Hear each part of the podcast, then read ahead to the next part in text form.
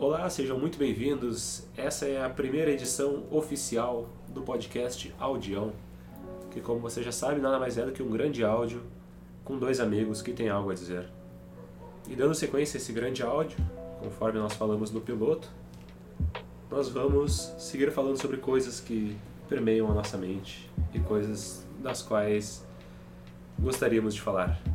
Estou, meu nome é Gabriel Nascimento, estou aqui hoje com meu amigo Luiz Eduardo. Olá pessoal, sou o Luiz e vai ser um grande prazer que vocês nos acompanhem nessa jornada de muita conversa e reflexões. E é isso que a gente faz, né? Se a gente tivesse ligado o microfone algumas horas atrás, provavelmente já teríamos um podcast terminado, porque é isso que a gente faz. Agora a gente simplesmente está fazendo com o microfone ligado e por vezes nos direcionando a você, querido ou querida ouvinte, que está nos ouvindo. E como você já sabe, se verdade, ouviu... só um adendo, a verdade seja dita. Neste momento que a gente ligou o microfone, algumas cervejas a mais já foram saboreadas por nós dois. Então talvez faça uma diferença no, na qualidade do produto final. Espero que para melhor e acredito que para melhor. Bom, uma das coisas que nos despertam um interesse comum são as questões da mente, sejam da consciência, da neurociência ou simplesmente da alteração da tal consciência. A gente sabe que uma cervejinha antes do almoço é muito bom para ficar pensando melhor e que qualquer cerveja, quando bem apreciada, com a famosa moderação, tenha um, um, efeito interessante sobre o fluxo das ideias. Afinal de contas, uma conversa numa mesa de bar é uma das coisas das quais a maioria de nós mais gostamos, que nesse momento de pandemia, de quarentena, está impossibilitada de acontecer, mas essa conversa de agora, com dois amigos quarentenados, tenta de alguma maneira reproduzir isso, mas no nosso estilo, que é um estilo de sentar, conversar e deixar as ideias fluírem, sem muita gritaria e com muito mais filosofadas amadoras. Afinal, Gabriel, o que seria de Platão e Sócrates sem a clássica mesa de plástico da escola e o copo gelado preventivamente diretamente no freezer, que já vem geladinho, já vem aquela, aquela, aquele, aquela camada de gelo sobre o copo. E é isso que eles mais gostavam de fazer lá na Grécia Antiga. Registros históricos comprovam isso. Comprovam que a filosofia, como nós conhecemos, a filosofia moderna, só existe graças à gloriosa mesa de plástico. Da marca da sua preferência aí. Fica pro nosso querido querido ouvinte a escolha. No nosso piloto nós terminamos falando sobre as redes sociais. Falamos sobre muitas coisas aí. Quem não ouviu ainda, convido que ouça, antes ou depois desse podcast. Vai fazer sentido de qualquer maneira. E nós terminamos falando das redes no programa gravado no dia 9 de setembro de 2020. Dois dias depois, no dia 11, saiu na Netflix um documentário falando sobre, com o título, O Dilema das Redes. E o dilema das redes, como nós já havíamos trazido no podcast, é essa questão da facilidade ou da ilusão da conexão que o, as redes sociais nos trazem é, em confronto com todas as questões é, de consumo, de dependência e tudo mais que pode advir disso. Então, como nós falamos no podcast anterior sobre isso, e em seguida surgiu esse assunto que começou a ser muito debatido nas próprias redes sociais, a gente vai dar sequência a essas ideias. E além disso, no episódio passado, o Luiz tinha citado uma entrevista com o neurocientista Siddhartha Ribeiro. Essa entrevista do Boletim do Fim do Mundo, se você pesquisar no YouTube lá, Boletim do Fim do Mundo, uma conversa com o Siddhartha Ribeiro, sonho, ciência e consciência, você encontra essa bela entrevista em que os caras falam sobre diversos assuntos ali, como é, o título já sugere. Então eu fui ouvir esse, fui ver essa entrevista que foi sugerida pelo Luiz e comentada por ele na, na última conversa e a gente decidiu retomar daí a conversa. Fala alguma coisa, Luiz. Assim, na verdade eu tinha algumas outras coisas para falar. Enquanto a gente falava, eu, eu, me recorreu uma coisa que eu andei pensando nos últimos tempos, uh, que vai, vai de encontro com o que a gente vinha conversando e que a gente se, se programou para conversar hoje e, e, que a gente conversou no, no, nosso último episódio, sobre a fragilidade das relações. E é uma coisa que, que me pegou, porque assim, ao mesmo tempo que as nossas relações de amizade, por exemplo, ou relações familiares, elas vão se banalizando, algumas outras relações elas, elas vão adquirindo uma banalidade que elas não deveriam ter. Então é uma banalidade no sentido de ser mais banal para quando não deveria ser banal e de ser menos banal quando ela deveria ser banal.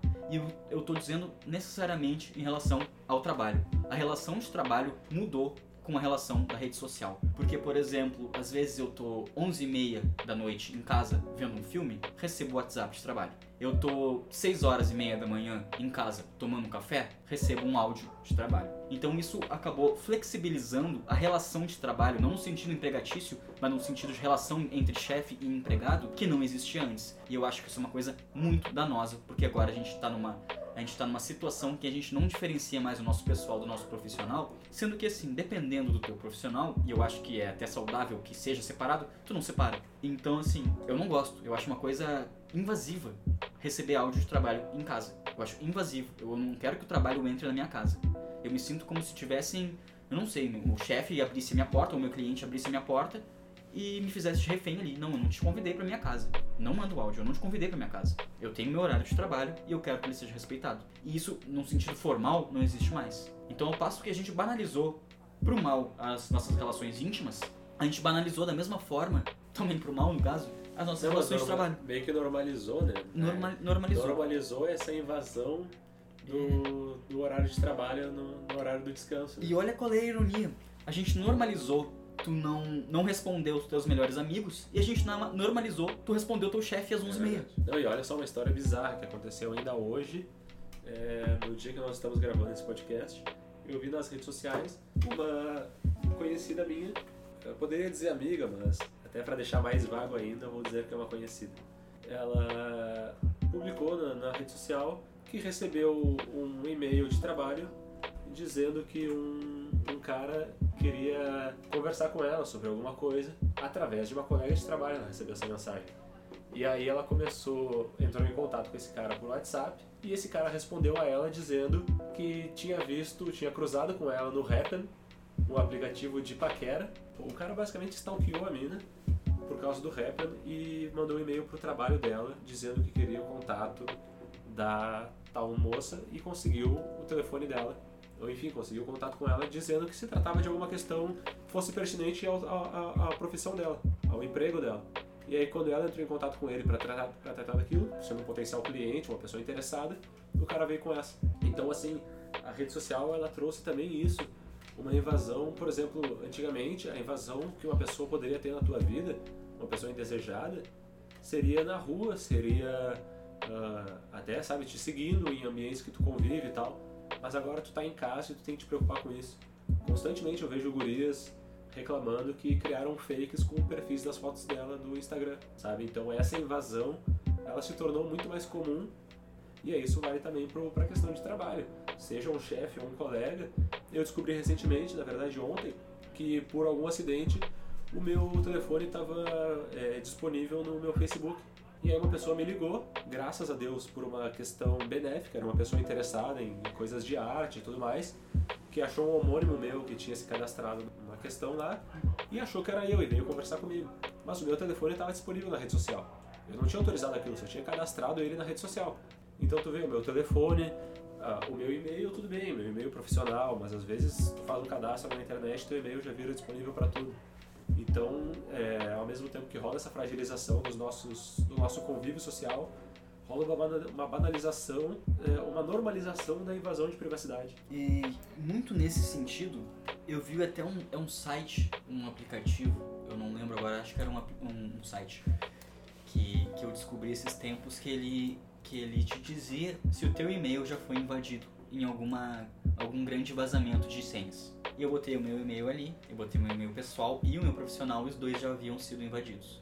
Que é quando a gente entra, por exemplo, no Facebook, ele diz para tu mudar a senha porque potencialmente ou eventualmente alguém entrou no teu Facebook. E já tinham sido vazados dados tanto do meu e-mail pessoal quanto do meu profissional. Então assim, a gente tem uma tem empresa, que quem fez isso não foi um hacker, não foi um cara no seu quarto querendo encontrar foto de mulher pelada são empresas grandes que provavelmente têm conluio com empresas maiores ainda que estão fazendo esse serviço. Eles têm esses dados a partir de alguma fonte. Eles têm as fontes deles dentro desses, desses, dessas grandes, desses grandes conglomerados e eles conseguem a partir disso. Então, a gente nunca teve tanta informação nossa exposta. Isso também entra muito na questão do- dos algoritmos, da, da- das nossas, das nossas preferências de pesquisa, das nossas preferências de, de download, das coisas que a gente consome, das coisas que a gente assiste, deixa de assistir, e que essas empresas grandes têm, sabem? E eu fiquei me perguntando, porque sempre que a gente toca nesse assunto, a gente toca assim, o quão mal eles podem fazer pra gente, o quão mal nosso vazamento de dados pode, pode fazer pra gente. E eu, eu fiquei pensando, é uma coisa que eu anotei até, e esqueci de te falar. Com essa quantidade imensa, imensurável, assim, as- eles têm os dados dos nossos e-mails mais pessoais. Eles têm os dados das nossas conversas mais pessoais. Eles têm os dados de tudo da nossa vida. Os algoritmos sabem tudo da nossa vida. Será que não seria um avanço muito bom, muito positivo, para, por exemplo, não sei, a, a psicologia, saber como as pessoas se portam? É verdade. É verdade. Sabe? Elas nunca se soube. Freud não teve acesso a esses dados. Ele tinha acesso aos a- a- às pessoas que se atendiam com ele. O Jung não teve acesso a, a isso. Ele teve acesso às poucas pessoas, um número muito reduzido, um, um quórum muito reduzido de pessoas que Mas é estavam que- dispostas a se tratar. Porque aí entram acho que duas questões. Uma é, por exemplo, na psicologia. Quando tu vai a um psicólogo, tu tá deliberadamente contando pra ele aquela coisa. Se tu mandou um e-mail e uma terceira parte interceptou esse e-mail, Isso. tu não tá contando pra ela, mas ela sabe. Daí isso é uma questão. Mais profundamente, porque ele já tá agindo no teu inconsciente. É as Exatamente. coisas que tu faz ah, não deliberadamente a partir da tua racionalidade. São coisas que tu faz e tu não sabe Não, que é, faz. além, Coisas que tu pesquisa não sabe que pesquisa. além da troca de mensagens, também a- a- o teu comportamento nas redes de um modo geral. Mas aí tem a outra questão que é, além disso, de ter uma parte que, da qual tu não, não tem conhecimento, também tem a, a questão de que o profissional da psicologia ele é formado eh, com base numa ética. E essa questão da rede social ela não tem essa ética. A gente, o próprio documentário esse do dilema das redes, ele traz, por exemplo, a questão da propaganda infantil, que nas televisões e tudo mais foram muito eh, reguladas e regulamentadas, que não podem aparecer de tal forma, em tal horário, mas nas redes sociais não tem, ou seja, é praticamente um- é o famoso capitalismo selvagem, né? Os caras dizem no documentário que essas redes sociais elas estão presas pelo modelo de negócios e o modelo de negócios é prender a tua atenção, ou seja, elas estão desenhadas para prender a tua atenção e prendendo a tua atenção elas te fazem consumir e se comportar de uma maneira às vezes até ah, meio como um zumbi. Tu não é exatamente tu naquela rede social, mas tu te comporta daquela maneira. E aí a rede social percebe que tu te comportando daquela maneira, tu fica preso. E preso, tu é uma moeda de troca, né? Tem aquela questão que a gente estava conversando ontem, da- antes da citação do documentário, que o cara diz, se tu tá consumindo algo, mas tu não tá pagando por aquele produto, tu é o produto. E aí vem outro cara no próprio documentário e diz é, a seguinte frase que eu acho ainda mais interessante, que ele diz que não é exatamente tu que é o produto. Ele diz que o produto é a mudança gradual, leve e imperceptível no teu comportamento e na tua percepção. Ou seja, ele tá sim entendendo como tu te comporta, mas ele também tá influenciando na maneira como tu te comporta. E aí assim, óbvio, primeiro tu é um zumbi na rede social, mas aquele zumbi na rede social ele vai sair dela eventualmente e vai estar impactado por aquilo. Então tem várias, é, é, várias formas que aquilo ali pode te impactar na tua vida real. E aí, óbvio, entra essa questão da fragilidade das relações, enfim, de tudo mais que a gente conversou no, no último episódio e pode trazer agora, tanto com base nessa conversa, como ah, ah, na conversa que eu quero dizer do Siddhartha no Boletim do Fim do Mundo, com base no documentário, mas na verdade muito mais com base no que a gente acha, no que a gente percebe. São, óbvio que dali nós tiramos algumas informações interessantes. Eu acho até que o documentário ele tem muito mais um viés ah, apocalíptico, entre aspas. Ele, ele te desperta essa, essa coisa assim de te fazer sentir o extremo da parada, que é para tu perceber assim, olha, tu, tu pode ser levado a esse extremo, mas tu também pode tomar as rédeas da situação. E até o Siddhartha Ribeiro fala na entrevista dele que sim, nós estamos numa encruzilhada em que a gente pode decidir eh, a partir de agora resolver as coisas e levar toda essa tecnologia para um caminho muito bom. Ele fala, né, é um momento mágico, mas é um momento trágico. eh, e a gente pode levar essas coisas, simplesmente deixá-las nos levarem e aí a coisa pode desandar. E esse, esse teu link que tu fez agora entre o documentário Ser Apocalíptico e a entrevista do Siddhartha me deu um insight, porque eu não sei se tu chegou a ler críticas sobre o, documentário, assim, na rede social. Só comentários sobre, mas não críticos. Não críticas. Uh, pelo que eu percebi, assim, as maiores críticas sobre o documentário foi que o documentário, de certa forma, não digo naturaliza a situação, mas pelo menos problematiza a situação sem apontar soluções. Então, assim, ok, temos um problema. Qual é a fonte do problema? Não foi tocado nisso.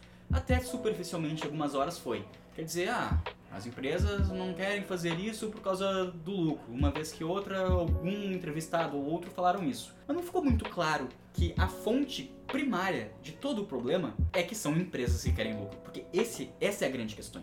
Elas não são empresas de ação social, não são empresas de caridade. Elas não querem um bem social, elas querem lucro. Se o bem social não der lucro, elas não têm por que existir. Elas não querem. Elas não querem perder dinheiro uh, em detrimento da nossa saúde social, da nossa saúde mental. Elas não querem isso. Tanto que é uma coisa que eu estava pesquisando antes, que era o que eu queria te falar naquela hora, que nem sei onde eu anotei, mas que teve aquela, aquela questão do Instagram ter, abolido os likes, né? Que ficou aquela coisa, pô, que legal, o Instagram aboliu os likes, eles estão preocupados com a nossa saúde mental. Não, Cara. não, nada, o caralho.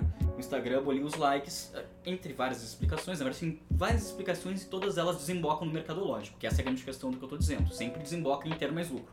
Mas uma das, das maiores, assim, que o pessoal conseguiu diagnosticar é que ao invés de estar gastando dinheiro com Facebook Ads, que é, o, é a plataforma de, de, de anúncios do Facebook e do Instagram, que é a mesma, as empresas estavam gastando anúncios com influencers. Porque os influencers mostravam, olha, olha só, olha só Ah, é eu tenho 30 mil likes por, por post, tu me pagar uma quantia razoável, eu anuncio a tua marca e tu ganha grana. Isso estava sendo muito mais vantajoso para as um empresas mer- Um mercado dentro de um mercado. um mercado dentro de mercado. E o que, que o Instagram fez? Cortou esse mercado, porque agora não existe mais a métrica. Para o influencer mostrar que dá retorno aquela, aquela, aquela, aquele impulsionamento dele. O próprio podcast, tanto aqui no Audião quanto no Farol Queimado, que eu produzo sozinho, ah, tem as contas no Instagram e o Instagram ele só me dá uma informação muito limitada que muito pouco ela pode ser usada como é, referencial para, por exemplo, apresentar a um potencial patrocinador ou algo do tipo. Ele simplesmente diz, olha só, tem, é, tem assim, assado, e diz, as pessoas usam o teu perfil em tal e tal momento, mas não dizem como é que está realmente o engajamento de uma maneira mais Claro. importante. E aí é, é realmente assim, em termos de, claro, para influencers é uma questão diferente, mas em termos de produção de conteúdo, tu não ter essa referência é uma coisa que impacta, né? Então, por isso que para mim é muito mais é, interessante quando, por exemplo, é, seja aqui no Odião ou no Farol Queimado, uma pessoa vem e comenta comigo no inbox e diz, olha só, ah, gostei, gostei do que tu falou, gostei do que vocês falaram. E aí eu penso assim, pô, beleza, se uma pessoa ouviu e veio comentar, é porque talvez outras tenham ouvido e tenhamos Com gostado certeza. também. Então, assim, claro que nós aqui nesse momento nós não estamos buscando nenhuma, eh, nenhum incentivo comercial nem nada do tipo, é muito mais uma questão de, de produzir, de colocar para fora o que a gente acredita ter algum valor e algum potencial uma, e, e instigar assim, alguma reflexão. Mas isso sim é, é, é uma coisa chave para essa cu- cultura que nós temos de influenciadores e para essa cultura que nós temos que é engraçado os influenciadores eles estão nas redes sociais mas as redes sociais estão contra eles. E eles involuntariamente estão contra as redes sociais por causa dessa questão do, do, do patrocínio né? E o próprio patrocínio ele o, o- a propaganda né, no, no- numa rede social ela vem dessa ideia que daí era o que tu estava falando sobre enfim a, a, a informação e a, a forma o comportamento das pessoas ela vem dessa ideia de moldar essa percepção para que tu te torne né, o produto da, da rede. É isso. Só pra não deixar sem, sem conclusão, assim, porque eu, eu comecei falando uma coisa e Te acabei em outra. Não, na verdade eu que me perdi, tu complementou a minha perdição. Mas eu tinha comentado do link que tu tinha feito do, sobre o documentário, a entrevista do Siddhartha e tal. Que eu falei que as críticas ao documentário em relação em não trazer soluções, né? Isso me fez lembrar na hora de que o Siddhartha comenta em determinado momento de que é muito mais fácil a gente perceber o fim do mundo, a gente imaginar o fim do mundo, do que o fim do capitalismo. E isso se reflete no documentário de uma maneira muito, muito clara. Isso tá no documentário e isso tá nas críticas ao documentário. É. Porque a crítica é, ok, temos um problema. Não tem a fonte do problema e, consequentemente, não tem a solução ao problema. Porque não adianta atacar as, as consequências do problema. É. Não adianta, sei lá, todo mundo tá ansioso e toca remédio. Todo mundo tá ansioso e todo mundo faz terapia. Não, a gente tem que entender por que estamos ansiosos. Então, assim, a questão é essa. A gente não consegue a- enxergar alternativas ao capitalismo e por isso o documentário tinha a maior das boas intenções possível. Documentário muito bom, perfeito, mas não conseguia chegar na fonte do problema. Porque a fonte do problema é a busca incessante pelo lucro. É- é a fonte de to as- todas as empresas fazerem isso não é a maldade. Não são que elas são- empresas más que querem nos manipular para vender dados. Quer dizer, até, até seria isso, mas é Sim. porque eles querem ganhar dinheiro em cima desses dados, não porque querem nos manipular. O Mark Zuckerberg não quer nos manipular, tá cagando pra isso. Ele quer dinheiro, que ele vai ganhar vendendo nossos dados para que outros nos manipulem. Então essa é a questão. É o fim, o, o fim principal das pessoas que mais têm dinheiro no mundo sempre vai ser o lucro. Enquanto for o lucro, a gente tá fudido. Essa é a questão. E a gente não consegue enxergar solução e, e- e possibilidades outras para isso. É- essa, é- essa é a chave da coisa. E nisso, assim como tu fez um link com os dois, eu acho que também é outro link, assim, porque sim, eles é, não dão exatamente uma causa e nem uma solução. O que eles dizem no podcast aqui, no podcast no documentário, é que não há um culpado específico, que são vários problemas. E aí quando são perguntados qual é o problema, isso logo no começo do documentário, eles não conseguem, não conseguem dizer qual. Eles não conseguem dizer qual Eles é. ficam até meio nervosos, né? Exato, aquele é. risinho meio nervoso, É. olhando, olhando pro lado. Às vezes é, é dá a impressão de que eles sabem qual é o problema, e aí o problema é justamente esse que tu trouxe. Bate, talvez, talvez isso bata no sistema de crenças deles. Qual é o Também, problema? É verdade. Talvez bata no sistema de crenças. É. Tá, mas eu sou capitalista, então não sei. É verdade, então, e exatamente o problema é esse que tu acabou de trazer, que até em alguns pontos eh, eu acho que assim, rapidamente eles são trazidos no documentário, que é nada mais do que a motivação financeira. Eles dizem que o Facebook, o Instagram, o que quer que seja, essas redes, elas estão presas pelo modelo de negócios dela, que, são, que é a extração da atenção. E que a única saída, digamos assim, para isso seria a regulação. E essa é uma questão é, que assim sempre quando se fala em regulação e principalmente quando a gente trata de um discurso liberalista a, a gente está falando de, de uma coisa meio sensível porque é muito fácil tu partir de uma ideia de que está querendo haver uma censura mas como a gente comentou antes é, tem essa questão das, das, das propagandas infantis que na televisão foram facilmente aceitas agora por que, que uma criança de 10 anos usar Instagram e ser influenciada e estimulada da maneira da mesma maneira que um adulto é aceito. Tu entende? Então, há quem diga que esse mercado de extração da atenção, o mercado de pessoas, como né, de uma maneira mais é, é, impactante se diz, uma, uma entrevistada no documentário chega a dizer que eles estão negociando, assim como negociam futuros de petróleo, estão negociando o futuro de pessoas. Ou seja, prever o que aquela pessoa pode fazer, como ela vai se comportar e aquilo ali se torna um ativo. Tu não tem necessariamente a pessoa em si, tu tem o potencial comportamento dela. Então quando tu começa a influenciar o potencial comportamento de uma pessoa, tu tá sendo, enfim, responsável por uma coisa muito grande. Tu citou a psicologia e eu falei que a psicologia tem uma ética, mas e como é que funciona quando tu tem uma coisa muito grande e muito é, de uma responsabilidade muito grande, sem essa ética e sem essa regulação? E aí que tá, a, as soluções que eles dão, elas são é, pouco conclusivas. O cara fala que depende da vontade coletiva, das pessoas reconhecerem o problema e opinar sobre o, o problema.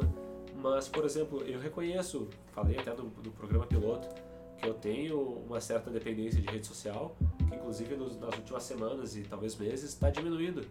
Na, na quarentena às vezes é meio difícil, mas enfim, eu reconheço esse problema, mas ao mesmo tempo que eu ajo para cuidar de mim, eu não sou capaz de influenciar as outras pessoas quando eu estou fazendo esse podcast aqui. E esse podcast ele só vai ter alcance se ele for compartilhado por pessoas, seja por WhatsApp, seja por Facebook ou por Instagram, principalmente. As três redes são do Zuckerberg. As três redes elas estão, né? Quando eu digo ah o e-mail não é, mas o e-mail também é da Google, da Microsoft, da qualquer coisa. Ah, também tem essa influência de pessoas por trás. E essas pessoas por trás, seja. Bom, tem uma foto clássica do Zuckerberg com uma câmera, com, com o notebook dele, um, uma fita tapando a câmera e um, uma parada bloqueando o microfone. No documentário, os caras dizem: Olha, eu que sou ex-sócio do Facebook, não deixo minhas crianças usarem redes sociais. As crianças elas estão em escolas que tratam muito da, de uma educação mais analógica, digamos assim, e menos digital. Essas crianças ricas, abastadas. Mas a população pobre considera é, um ganho social comprar um celular e poder fazer parte dessa rede.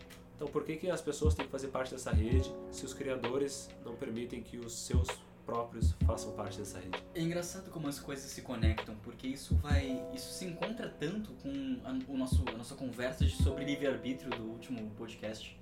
As Ah, coisas é sempre estão um pouco interligadas na, na sua base, né? No, no- no fim das contas. É até uma coisa que tu estava falando da, da regulação e tal.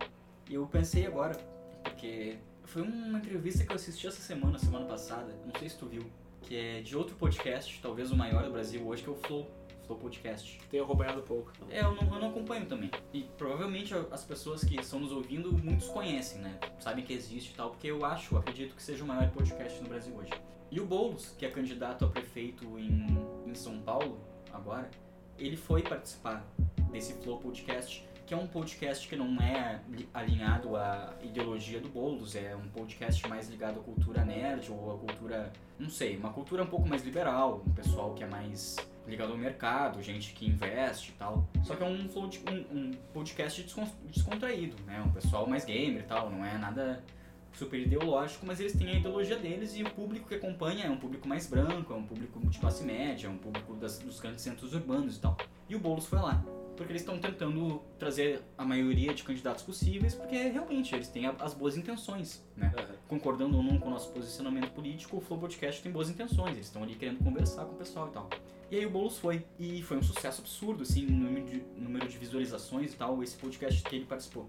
E aí, a acho que é o grande mote, o grande mote da conversa deles foi a regulamentação das coisas no geral. Porque os dois são super liberais, eles acham que o Estado não tem que intervir e o Boulos é o Boulos. E o que me chamou a atenção mesmo não foi nem o conteúdo, porque eu já sei o que o Boulos tem pra falar, já conheço o cara há anos, então não foi nem o que, que ele tinha pra falar. Mas o que me chamou a atenção foi a recepção do público do Flow Podcast, que foi incrível. Porque, assim, sabe quando tu entra no YouTube? Porque eu vi pelo YouTube, né? Que eles gravam, eles têm um podcast, mas é- o que mais dá audiência é o YouTube. Eles gravam, se gravando assim. Como Inclusive tem uma discussão na, na podosfera do, do, do- do mundo dos podcasts se o Flow é ou não é um podcast por estar... É mais um canal do YouTube, provavelmente. É, É, mas o nome é Flow Podcast, então vamos tratar assim. exato. por respeito aos, aos companheiros aí. Mas aí, a gente sabe, a gente entra no YouTube, a gente vê o vídeo, a gente desce a barrinha e tem os comentários mais curtidos. Então, É. sempre tem o que tem 500, tem o que tem 200, tem o que tem 100, são os mais curtidos ali. Todos, todos, todos. Tu, tu não passa a primeira página de comentários sem ver um que não era assim. Eu via o Boulos de uma forma. Ouvi ele falar, me convenci do contrário. Nossa, eu achava que o Boulos era um bandido invasor de privacidade alheia, de, de- de patrimônio alheio. Descobri que ele tem razão nas coisas que ele fala. Nossa, eu achava o Boulos idiota, vou votar nele. E os comentários são todos assim porque o público do Flow Podcast geralmente é um público diferente do nosso, é um público que tá mais ligado àquelas ideias li- liberaloides e tal. E beleza, todos têm o direito, não, não- estou criticando. E aí eu fui. Por isso que eu, eu quis ver, do começo ao fim. E a grande. Acho que o grande mote, a coisa que fez as pessoas perceberem o papel da regulação, da regulamentação, foi que, que ele deu um exemplo que eu acho brutal. Um exemplo que eu acho brutal. Porque um dos entrevistadores, que é o Monark, que é super liberal, ele falou assim: ah, eu não acho que o Estado tem que ter a regulação das coisas porque vira uma ditadura. Eu não acho que o Estado tem que intervir porque eu acho que o, o- quando o lucro é a finalidade maior, faça com que as empresas concorram muito entre si e queiram dar o melhor serviço para conseguir ah, o, melhor, o, melhor resultado para elas mesmas. O velho discurso. O velho discurso. O velho discurso. E aí o Boulos chegou com, com um argumento brutal. Pensa assim, na indústria farmacêutica. É mais rentável para a indústria farmacêutica que elas vendam a solução para o problema? Que elas vendam um remédio para o problema? Ou que elas fiquem o resto da vida vendendo soluções paliativas para ganhar dinheiro o tempo todo? Porque se tu vende a cura, se tu vende a cura, acabou o lucro. Tu vende uma vez a cura, a pessoa tá curada, não compra mais. Faliu a indústria. Se tu vende a solução paliativa pro resto da vida, tu ganha dinheiro pro resto da vida. Então assim, quando o lucro, quando o interesse do lucro se sobrepõe sobre o interesse público, o interesse do lucro vai falar mais alto e o bem público não vai ser servido. Porque são coisas antagonistas. Uma coisa está de um lado, outra coisa está do outro. Às vezes, às vezes, talvez na indústria da, da- da beleza, sei lá, às vezes, a competição, o interesse privado, o interesse do lucro, seja benéfico. Faça todas terem um melhor serviço possível. Talvez, em algumas, algumas condições. Mas na maioria das nossas condições básicas de sobrevivência, saúde, educação, segurança, isso não se aplica. Isso não se aplica. O bem público ele está no extremo oposto do bem privado. O lucro não quer o bem público. Porque o bem público não dá lucro. Então, e. Cara, eu acho que esse argumento matou tanta gente assim, cara. Ele fez tanta gente dar um estalo e. Puta que pariu, o cara tá certo. Pior é que o cara tá certo. E isso na internet. É essa questão. Se tu não tem regulamentação na internet, a internet vai nos fuder. Porque o lucro da internet não é o bem público. O bem público está no extremo oposto, está num outro polo. Existe um polo do, da nossa saúde mental e no outro polo extremo está o lucro da empresa. Exato. São coisas diametralmente Exato. opostas. E essa é a questão. Não, e é uma questão que é, é, é a diferença, eu acho, claro, fazendo uma, uma, uma, compara uma comparação não, mas uma observação quase que rudimentar é, entre a defesa do Estado e a defesa do mercado é a ideia de que quem defende o mercado defende que o consumo nos libertará. Ou seja, que quem tiver poder de consumir e quem puder produzir um bem de consumo mais interessante ao consumidor é quem vai vencer. E ainda defende essa ideia. E quem defende o Estado defende que o que, no, o que nos libertará é a própria tomada de decisão. Ou seja, a gente elege um representante que vai defender os nossos direitos. Só que no mercado quem está defendendo os nossos direitos é o quanto a gente pode pagar. Ou seja, a liberdade só vai chegar para ti quando tu tiver acima dos que estão onde tu estava antes. Ou seja, tu tem que sair daquilo ali para tu chegar num outro lugar. Tu não pode estar no lugar onde tu está, ser quem tu é e almejar as coisas que tu almeja para uh, ser feliz, para ser livre e para ter um poder de tomada de decisão. E a questão é que tem algumas pessoas, esse discurso ele dá conta de que algumas pessoas não estão aptas a terem uma realização pessoal. Tem algumas pessoas no mundo que não estão aptas a tomar água. Tem algumas pessoas no mundo que não estão aptas a comer. Tem algumas pessoas no mundo que são vagabundas a ponto de não merecer vestir uma roupa decente num dia de frio. Sabe? Isso é isso é tão perverso na raiz, sabe? Uma coisa tão perversa na raiz assim da coisa, assim, é, a filosofia por trás é tão perversa, cara, é tão horrível. E essa ideia de isso que tu falou do, dos caras nos comentários estarem falando do Boulos, que o Boulos é, eles viam de uma maneira e quando ele falou viram outra, é porque eles estavam recebendo as informações a respeito do Boulos da famosa bolha. Ou seja, é uma é uma questão assim, a gente vê na rede social uh, uma volta ao tribalismo, né? aquela ideia de tu tá rodeado dos teus iguais, das pessoas que estão pensando parecido contigo, e isso causa só um distanciamento entre os que são diferentes. Mas, por exemplo, eu e o Luiz aqui agora, nós somos diferentes. Porque é isso, e isso até nos faz crescer. O discordar nos faz crescer. É, até o próprio Siddhartha fala sobre a rede social te alienar e até atrofiar uma parte do teu cérebro que te acostuma ao novo. O próprio documentário também diz que as pessoas na rede social se tornam é, menos confortáveis em situações de conflito, em situações de discordância. Ou seja, as pessoas param de, de conseguir discordar e elas só querem cada vez mais ficar fechadas na bolha. E o algoritmo contribui para essa construção dos extremos. Então, é, a gente a gente tem assim uma, uma discussão grande a se fazer, eu acho nesse sentido, e é justamente essa questão dos extremos que contribui para é, essa ameaça à convivência social. E, enfim, no documentário de uma maneira mais extrema, uma ameaça às democracias. E justamente sobre essa questão da democracia, uma coisa que muito se encontra com as redes sociais que a gente vem falando é a propaganda eleitoral, no sentido de que na mídia tradicional a gente tinha um tipo de regulação para isso. Um equilíbrio. Que, um equilíbrio. Na verdade, não é um equilíbrio Sendo certo ou não certo, existia uma tentativa de regulação de que era quanto mais, uh, quanto mais representantes no legislativo um partido tem, mais tempo de propaganda para o executivo e para o próprio legislativo este partido tem. É. Essa é, é, é, essa é a, pelo menos a média. Sendo Favorecia certo, o status, né? Mas favorecia o assim, status, mas era uma tentativa. Pelo menos era uma coisa que assim, um reconhecimento de que, bom, se não é possível dar o mesmo tempo para todos, vamos tentar fazer alguma coisa aqui, vamos intervir para fazer alguma coisa. É. Pra, pra senão o mais rico sempre ia se sobressair na propaganda, porque o mais pobre não ia ter dinheiro para fazer, enfim. E na rede é tu só segue, só segue quem tu gosta.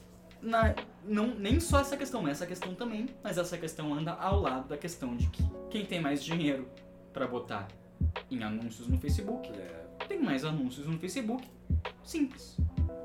E ponto. Só uma coisa eh, nesse sentido, até porque eu li essa semana um artigo do.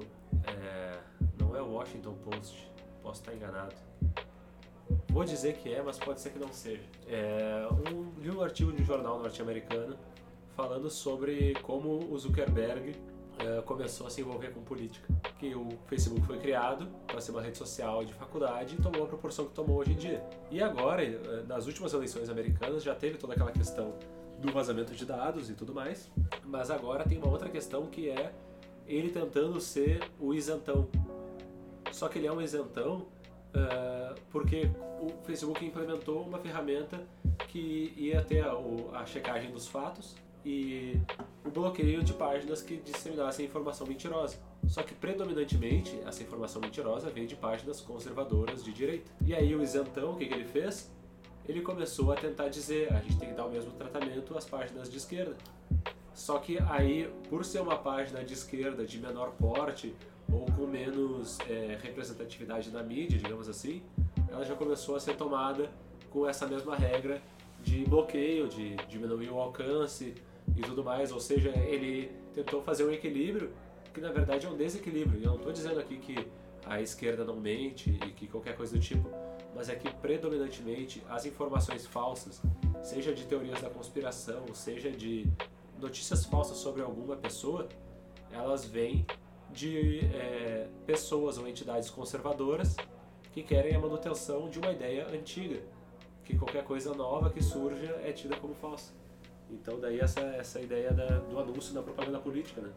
E é esse anúncio da propaganda política que é, representaria uma ameaça à, à tal democracia, né? É, Eu acho que a gente já vai ali há, há um bom tempo da nossa história ainda dedicando muito à rede social, mas tem a questão é, humana da coisa, a questão do comportamento social analógico, né? Para não falar do, do digital, o analógico do ser humano. E aí isso sim, a gente tá nessa ideia de, de vida online, de democracia online, das nossas bolhas online, das nossas tribos online, mas na própria entrevista do Siddhartha ele traz muitas questões sobre o ser humano orgânico, sobre é, o sonho, sobre a organização social antes da, da era digital. No podcast anterior nós falamos que o ser humano ele não está programado para receber tantos estímulos e hoje nós até dissemos que esses estímulos eles podem causar é, uma lesão no cérebro da pessoa, uma atrofia que seja, para que, ela se-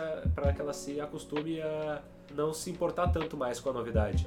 Ela está buscando essa ferramenta, essa, essa ideia de recompensa da rede social, que muitos dizem né, do, do caça-níquel ali, da, a ideia de loteria, tá sempre passando para cima esperando algo novo, e tu acaba atrofiando a tua reação à novidade.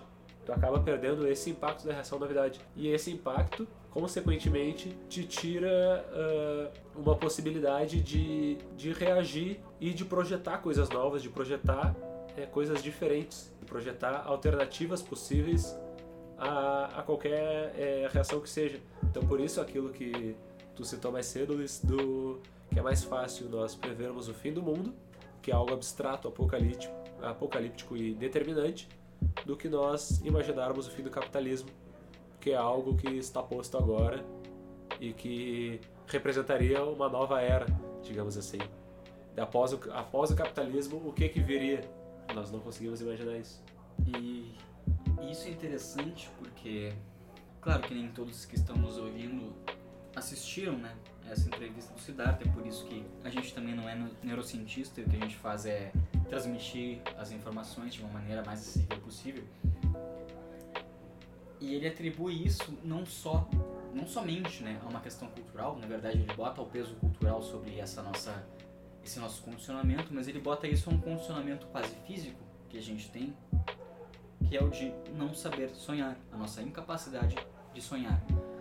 Então, se a nossa capacidade de enxergar novas possibilidades biologicamente está ligado? À nossa capacidade de sonhar, sonhar no sentido de não sonhar acordado, mas de dormir, botar a cabeça no travesseiro e sonhar, a nossa capacidade de perceber novas possibilidades, ou seja, ver o mundo além do capitalismo, por exemplo, isso se aplica a tudo, mas esse é um exemplo, também está ligado à nossa incapacidade de sonhar, porque a gente fisicamente já não sonha, a gente renega a posição dos sonhos. A gente renega os sonhos da nossa vida, a gente acha que é viagem, a gente acha que é abstrato, a gente acha que não, não faz sentido, a gente não aprende na sociedade ocidental a sonhar, por mais que sociedades ancestrais, como sociedades indígenas ou os egípcios, por exemplo, vissem o sonho como uma espécie de premonição, talvez nem conscientemente, mas eles sabiam que aquilo que estava ali era uma coisa de extrema valia. E assim como os mamíferos fazem, na verdade, mamífero vê o sonho como uma espécie de, de oráculo probabilístico, uma predileção para coisas que podem ou não acontecer, baseadas em acontecimentos físicos, ah, acontecimentos manuais da sua existência. É isso, então... o, o, o Siddhartha ele fala que é, o sonho é essa reativação do passado para se é, para tornar a previsão de um futuro possível sempre que algo que parece com o passado aparece. Ou seja, é, é, uma, é uma forma de tu entender as possibilidades com base no que tu já viveu. E aí se diz, né, que isso que tu falou das civilizações antigas, uh, tem esses registros de sonhos premonitórios, porque eles eram baseados também numa realidade um pouco mais simples, entre aspas, com menos variações, né? Era aquelas necessidades básicas do, do ser humano, que é matar, não morrer e procriar, mas que tem esses registros e que isso foi abandonado recentemente na história da humanidade. O Siddhartha diz que o Descartes, ou Descartes, sonhou com uh, que tudo se explicaria pelo material, ou seja, ele sonhou com isso, ele sonhou com essa ideia que ele depois elaborou. Depois ele renegou o sonho, como sendo algo possível. Mas foi no sonho que ele teve essa ideia. Uh, ele diz também que o Mendeleev teve um sonho a respeito da tabela periódica. Química, tá ligado? Tipo, uma das paradas mais materiais possíveis ali a máquina de tear também teria vindo do sonho do criador dessa máquina, que viu que a agulha deveria. a linha tinha que passar numa ponta da agulha e não na outra, e assim ele pensou: vou criar uma máquina. Então, apesar disso, é que o mundo é, capitalista e científico parou de considerar o sonho como algo importante. Só que uh, isso que antes era deixou de ser o organizador da vida social. Não dizendo que a vida deve se basear no sonho, mas que quando a gente tem essa capacidade de sonhar e quando a gente percebe essa capacidade, a gente vê assim que está assim, é, realmente ligado à nossa perda da capacidade de imaginar as consequências dos nossos atos. A sociedade atualmente ela é, é uma sociedade que enfrenta problemas de poluição, de, de doenças, de pobreza, é, aquecimento global, como nós sabemos, de fome. Ou seja, a gente tem alimento, o agronegócio produz alimento para alimentar o mundo inteiro, mas ainda assim há fome. Ou seja, a gente está num beco sem saída, mesmo que haja uma possibilidade de saída. A gente só não quer enxergar e a gente não quer também sair da nossa zona de conforto. Eu vivo conversando com quem está perto de mim sobre o fato de que a gente não sabe de onde vem a nossa comida, de onde vem a nossa água, de onde vem a nossa energia e até mesmo qualquer outra questão de Estado. Nós falamos vai ser do Estado, mas o próprio Estado. A gente terceirizou praticamente tudo que diz respeito à nossa vivência. A gente não sabe de onde vem essas coisas que eu citei. Uh, antigamente a gente tinha que trabalhar pela comida, a que, hoje em dia a gente trabalha pelo lucro de alguém e por uma remuneração que vai nos dar a possibilidade de adquirir essa comida e tal e tal e tal e tal. A gente está distante das coisas que compõem a nossa realidade. Então por isso que é tão difícil da gente enxergar algo diferente. E aí é por isso que na rede social a gente está distante de algo real, mas a gente está próximo de uma ilusão do que seria o real. E aí é a partir daí que a gente constrói a bolha. É claro. E a questão é que esse entendimento do sonho, ele é muito cultural. Porque é cultural no sentido de que se ele está prevendo, se tu é um caçador-coletor, um humano caçador-coletor pré-histórico, paleolítico, que num dia tu vai na beira de um rio caçar um javali, mas esse javali ataca teu amigo, tu vai sonhar com isso na outra noite e tu vai pensar, um javali atacou o meu amigo, isso é perigoso, não vou fazê-lo, porque isso vai me ou pode me trazer danos físicos, pode me matar, ou isso pode não deixar com que eu coma.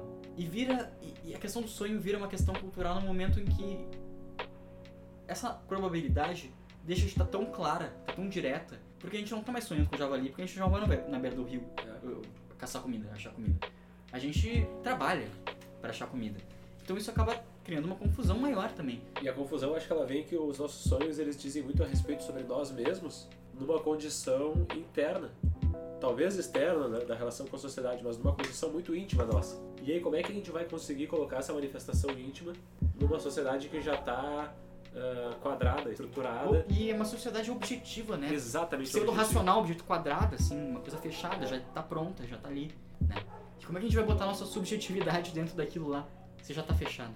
É isso, ah, essa ideia assim de, de perceber a probabilidade dos eventos e comparar ah, essa probabilidade com a nossa falta de consequência, com a nossa percepção do que, tipo, porque hoje em dia a gente sonha, a gente acorda, lembra do que sonhou, mas a gente não trata esse sonho, eu, por exemplo, trato, mas eu percebo que a maioria das pessoas não, como sendo uma interpretação do nosso inconsciente, ou subconsciente, ou sei lá o que. É algo que está presente na gente. Então, mesmo que individualmente, não coletiva, mas individualmente, a gente tem que, de alguma maneira, dar uma importância para isso. Mas, na verdade, a gente acorda com o despertador, e esse despertador já nos diz que a gente tem que levantar, tem que se arrumar, tem que tomar banho, tem que sair para o trabalho. Então, a gente não tem o tempo de interpretar esse sonho como algo a menos que, seja, que o sonho seja muito traumático, e aí eu acredito que um sonho muito traumático, um pesadelo, algo muito forte, é porque o teu inconsciente ele tá querendo te dizer que ele tá sobrecarregado, que ele chegou ao extremo, porque até então tu não tava dando atenção àquilo. E aí para aquele sonho tu vai ter que dar.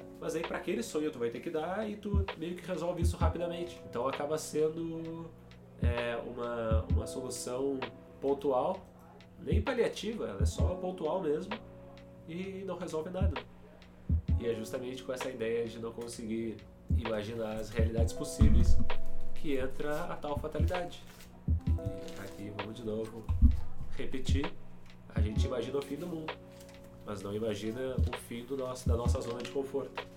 E desde que a nossa sociedade ocidental está estruturada de tal forma, culturalmente, né, porque a partir de determinado momento da história, todas as culturas ocidentais passaram a ter uma talvez uma base, talvez metafísica ou alguma coisa assim muito parecida, né, que todas as sociedades ocidentais têm o mesmo Deus, têm as mesmas crenças, em, os mesmos valores e tal a gente não conseguiu enxergar uma possibilidade de fazer uma no nova narrativa ocidental que dê conta de superar essas coisas, superar esses problemas. diferente. O diferente, a gente nunca soube, assim, a, a, a nossa. Os nossos valores mais internos, mais profundos, as, as coisas mais básicas, assim, elas continuam sendo super conservadoras, elas continuam sendo iguais às de 200 anos atrás. Elas continuam sendo iguais às da Revolução Industrial, de progresso, de, de ganhar dinheiro, de, de, enfim, ter uma família super estruturada, de ser um cidadão de bem, de ser um cara bondoso, sendo que é uma bondade puramente subjetiva. E então não foi possível criar uma alternativa, uma narrativa alternativa a esse tipo de valor que ele é defasado. A gente está vivendo numa, numa num regime cultural extremamente defasado. A gente vive no mesmo regime cultural há muito tempo. A nossa educação é a mesma de 100 anos atrás, 200 anos atrás. Não é muito diferente do, da educação jesuíta de, do, do Brasil colônia. Não é muito diferente. Não, não tem tanta coisa diferente assim. Não, eu, Então- tenho, eu tenho a impressão, eu tenho a impressão de que quando a gente tenta ser diferente do que veio antes, dos nossos pais, dos nossos avós, a gente acaba sendo igual aos nossos contemporâneos. Ou seja, é, a gente acaba, na verdade, é, e agora estimulado pela, pela, pelas bolhas e pelas redes sociais, a gente acaba estimulado a fazer o mesmo que os outros. O ser diferente hoje em dia é tu ser igual aos outros atuais. É, então tu não tem, a gente até comentou ah, fora da, da gravação aqui sobre essa ideia do diferente da convivência social, seja na forma como tu te veste, na forma como tu te porta, na música que tu escuta, nos lugares que tu frequenta, na tua posição é, em relação a determinado tema. O diferente é o que parece estar sendo o novo igual, sabe? É uma coisa assim, ah, tu, tu não consegue, tu não consegue ser único, tu não consegue ser um indivíduo. Tu é parte de um todo. muito nesse sentido, uma coisa que eu andei pensando, eu tava discutindo até com uma amiga minha nesses tempos, que sem juízo de valor, sem juízo de valor, mas o trap, o trap é um exemplo que eu, que eu tenho muito claro assim, de como é muito possível tu pegar a estética de um movimento, tu pegar as roupas do movimento, tu pegar a música do movimento, tu pegar as gírias do movimento, a maneira de falar, a maneira de andar, e tu transformar nisso em uma coisa comercial, uma coisa bundona, uma coisa que não agride a ninguém, a não ser de um ponto de vista estético e é uma coisa infértil, uma coisa que não, não dá frutos, é uma coisa que não agride ninguém. Na, assim, eu percebo assim, o trap, ele tem uma estética tão agressiva. O cara com dente de ouro, o cara tatuado na cara, o cara com o dedinho no bem apontado, ele tá agredindo quem? Ele tá fazendo propaganda pro McDonald's. O Travis Scott É. tá fazendo propaganda pro McDonald's. Quem que ele tá agredindo? Ninguém. O cara de gravata, o cara de 200 anos atrás, o cara de, de, de sapatinho, de, de gravata, branco, velho, cabelo branco, tá rindo, ele adora. Ele adora esse tipo de, de atitude. Ele adora esse contestador que não contesta porra nenhuma.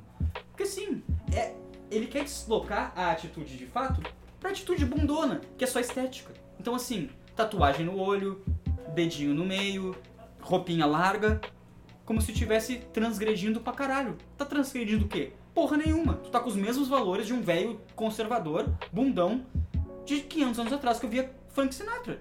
É a mesma coisa, os valores são os mesmos, só muda a estética. O Mas- que, que vale? Vale do quê? Qual que atitude é essa? Que atitude é essa? Que, que rebeldia é essa? Tá se rebelando contra o quê?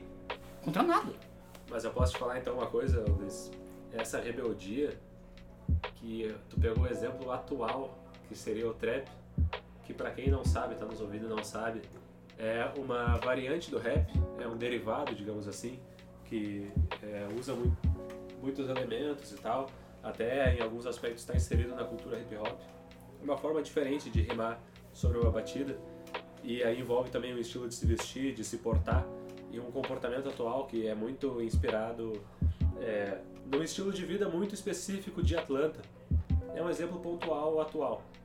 Mas essa, ah, essa, esse esvaziamento do sentido dessa manifestação, dos primeiros caras e até de alguns atuais que acabam se manifestando pelo que são e não pelo que aparentam ser, mas que acabam se tornando iguais a todos os outros que só querem aparentar ser. Isso daí tem uma origem é, comum com, por exemplo, a contracultura dos anos 60 nos Estados Unidos, com o esvaziamento da rebeldia e da, do, do questionamento, da contestação hippie e do rock and roll e do punk e todo esse esvaziamento e essa é, aglutinação aos interesses de uma coisa só, que se chama a indústria cultural. A indústria cultural ela é até precursora, talvez, à indústria das redes sociais. ah, e ela não veio assim só do, da, da metade do século passado, ela veio certamente de antes.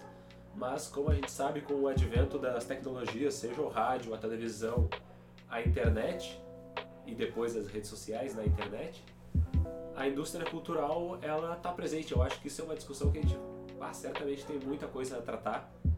Então eu só vou fazer um auto-merchandising aqui, uma autopromoção. E vou dizer que procurem no Google aí, ou em outra plataforma de busca que não te recomende no final da tua pesquisa.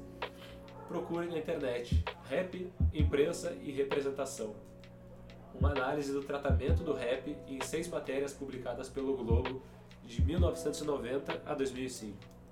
Esse nada mais é do que um trabalho de conclusão de curso que eu fiz quatro anos atrás e que traz alguma coisa sobre a indústria cultural e sobre essa apropriação, não é meio termo, é, porque a apropriação envolve outras coisas, mas sobre essa, esse esvaziamento do sentido de uma manifestação do que seria um indivíduo e do que seria um grupo, para que esse grupo se torne parte de novo de um todo, para que ele possa ter o máximo de envolvimento com o consumo geral possível para que não seja tão difícil para que alguma marca ou alguma empresa capitalista tenha que atingir aquele nicho.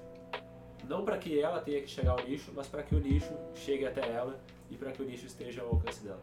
E só fazendo um adendo, então, já que tu falou, fez um pequeno merchandising, eu também andei pesquisando.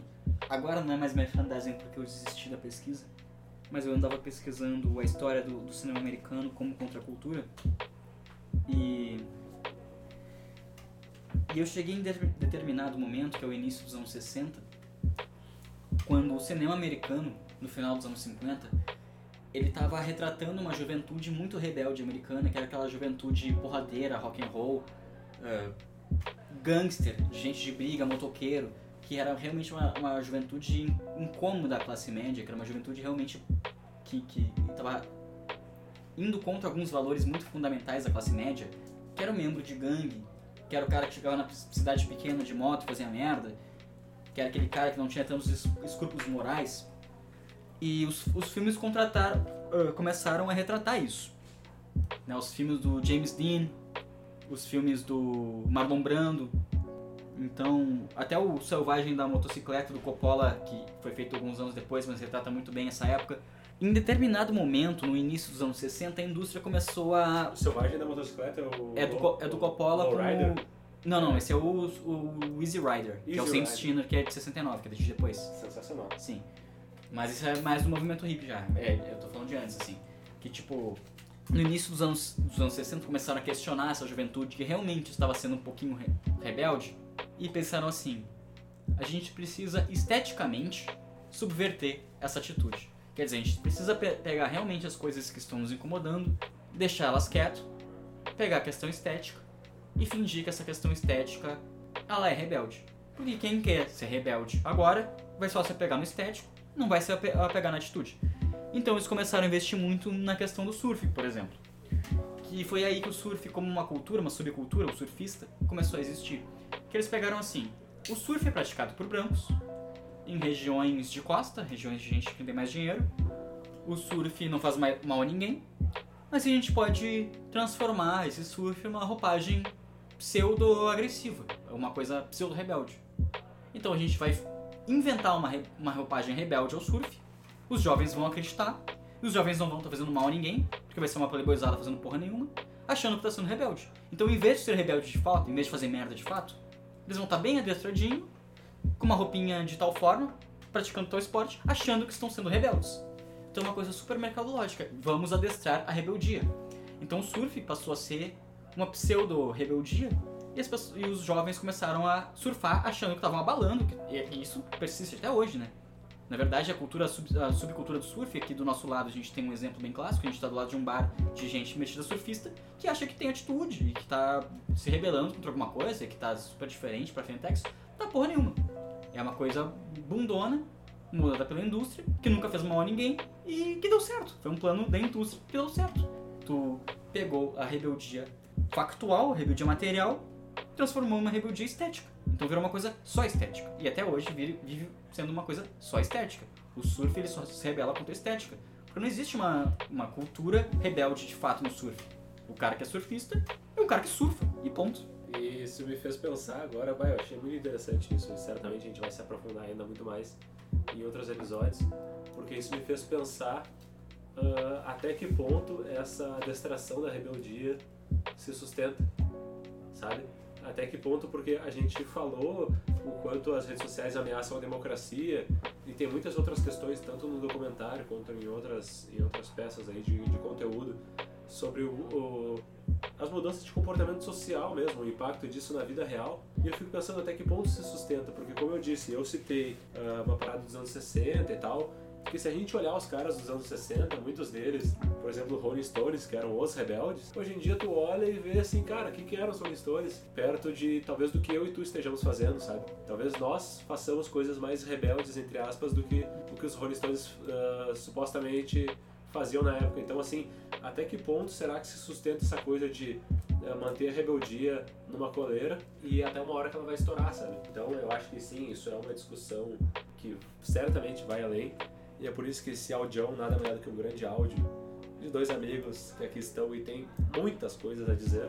Mas por hoje, neste episódio é só. Fica o convite aí para quem escute o nosso próximo episódio. seja lá ele quando sair. Eventualmente vai ser definida uma data mensal, já que esse é um episódio mensal, vai ter uma data fixa, assim como pinga o salário no dia 5. Você, querido ouvinte, vai saber que vai ter episódio do Audião no dia tal. Quem sabe no dia 5, já comemora uma coisa e a outra. Tô chegando aqui na edição para dizer que ficou decidido que é isso aí mesmo. Todo dia 5, a partir de agora, tem episódio novo do Audião. Esse em novembro, depois em dezembro e em todos os meses pro resto da eternidade. Mas eu acho que, enfim, tô encerrando a discussão agora, mas não é nem encerrando, né? Não é encerrando, interrompendo para que a gente possa tomar um ar, tomar uma cerveja e até gritar alguns impropérios contra esse bar aqui do lado que você, querido ouvinte, está ouvindo. Hoje com menos movimento, há que se dizer, tem menos movimento numa quarta-feira à noite, com uma previsão de chuva, então os surfistas rebeldes da selva de pedra não se manifestaram hoje. Luiz, alguma consideração final? Nenhuma. Apenas uma boa noite, um bom dia, uma boa tarde e talvez um bom crepúsculo aqueles que estão nos ouvindo hoje. Inclusive, fica a recomendação de, de filme, recomendação de obra cultural, que agora iremos adotar ou não, mas eu acabo de inventar essa nossa sessão antes de dar boa noite. Crepúsculo dos Deuses, um grande filme, só para lembrar a palavra recém-dita. Crepúsculo dos Deuses, grande filme. Um Então, abraço. então, da minha parte, fica a recomendação do livro Todos os Homens do Presidente, uma leitura que eu terminei ontem. É um manual de jornalismo para quem gosta de jornalismo e para quem gosta de política. Essa é uma, uma obra-prima, é um manual de jornalismo. O Luiz já deu um abraço, mas dá outro abraço aí, Luiz, porque abraço nunca é demais. Um grande abraço. Um grande abraço e paz na terra. Temos que criar um bordão, né? Pra finalizar.